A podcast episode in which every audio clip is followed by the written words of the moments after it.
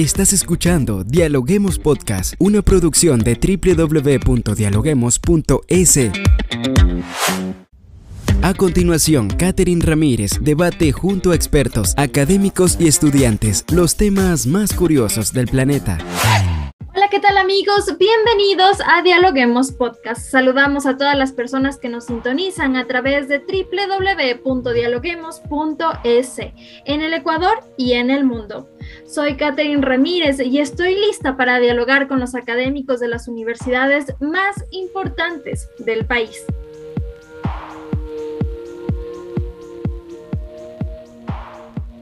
Hoy en nuestra cabina de podcast nos acompaña Tina Cerega de la Universidad Casa Grande. Vamos a conversar sobre un tema bastante interesante y es que desde su nacimiento en 2017 la popular red de TikTok ha crecido de forma exponencial. Solo en los dos últimos años la famosa aplicación de videos cortos ha tenido más de 2 mil millones de descargas. Aunque la mayoría piensa que esta plataforma es exclusiva de jóvenes, lo cierto es que la tendencia está cambiando.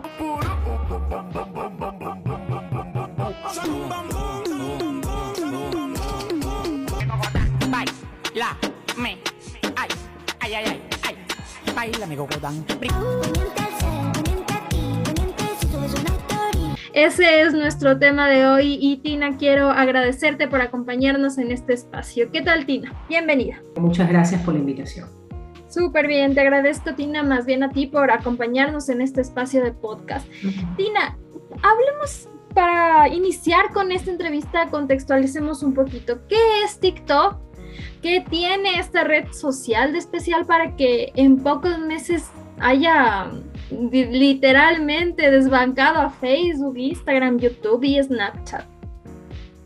Bueno, tengo entendido, bueno, quizás hay que ponderar algunas de esas afirmaciones, ¿no?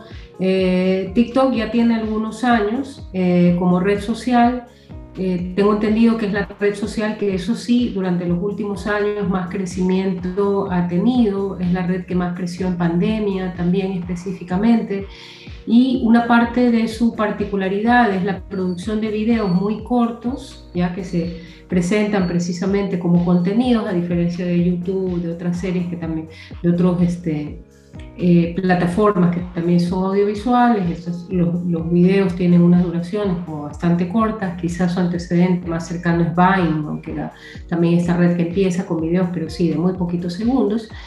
Eh, y me parece que otra particularidad que también tiene como red social es que es de las pocas redes sociales que no es parte eh, de corporaciones, por ejemplo, norteamericanas, más occidentales, ¿no? Por ejemplo, Facebook, que ahora tiene Instagram, que tiene eh, precisamente WhatsApp. Tenemos acá eh, eh, una, red, una red social asiática, precisamente. Entonces creo que esa particularidad también es interesante porque le da una cuestión también geopolítica y no de hecho ha, habido discusiones en relación a ciertos países que dejan ingresar o no TikTok ya como red social porque tiene otras configuraciones de privacidad que son diferentes a veces a las redes más occidentales eh, y me parece que tiene también un algoritmo que es distinto, un algoritmo de descubrimiento, ya que es un algoritmo que puede ser mucho más diverso, quizás más abierto que otras redes sociales occidentales. ¿no? Entonces creo que podemos ponderar eh, cuál es el lugar de TikTok y obviamente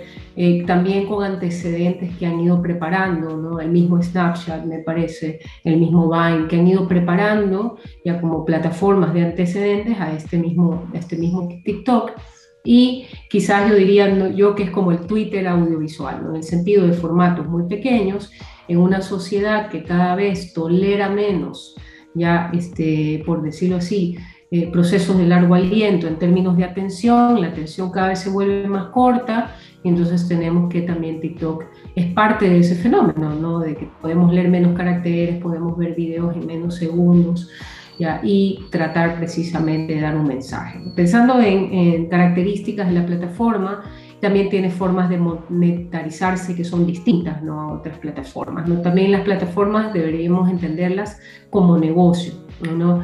porque finalmente el gran negocio es la atención, ese es el gran negocio de las plataformas, pero hay que entender precisamente por eso cómo opera este negocio, cómo se monetariza, cómo son los algoritmos eh, que aunque no sabemos detalles, ya tienen unas variables que pueden variar de una plataforma a otra. Tina, las redes sociales, bueno, podríamos decirlo así, como que nacen, crecen y también envejecen, eh, incluidas las más jóvenes. ¿Por qué inician siendo para un target joven y a lo largo de los años ingresan más adultos con este nuevo contenido que tú acabas de mencionar? Porque claro, a un inicio TikTok eh, se le hacía referencia con bailes, ¿no? Con el tema de los bailes, pero ahora también encuentras tips, consejos, cómo llenar un, un, un, CV, un currículum, en fin. Entonces, ¿qué, ¿qué, es lo que pasa con el transcurso de los años? ¿Por qué eh, están ingresando también más adultos en estas redes donde obviamente quieren estar solo los jóvenes?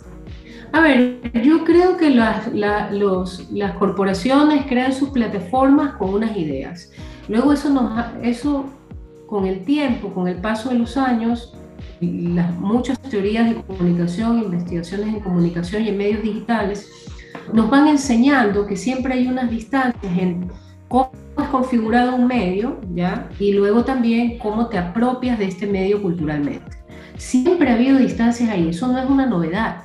Facebook empieza a hacer algo de contacto personal y bueno, Facebook ahorita es todo, ¿no? Porque Facebook para mí ya es Amazon, Facebook ya es LinkedIn, Facebook es Tinder, es decir, esas mismas redes van evolucionando ya porque hay unos procesos de negociación, a veces más eh, más igualitarios, a veces más impositivos desde la plataforma, de hacia dónde ir. ¿ya? Entonces me parece que primero hay que pensar que no es que tanto pasa solo en la demografía, sino que hasta cierto punto es natural, ya, o hay toda una tradición de que los medios nacen de una manera y ahí hay la pregunta de qué hacen los medios con la gente. Entonces la gente agarra esos medios y los usa para otras cosas, ¿no? Ya sabemos, qué sé yo, que el narcotráfico también está en medios digitales, ¿no? No creo que Zuckerberg ni, ni, ni, ni haya pensado que su Facebook era también canal para el reclutamiento del fundamentalismo islámico terrorista, pero sucede finalmente. Ya es decir, tenemos ahí hay unas distancias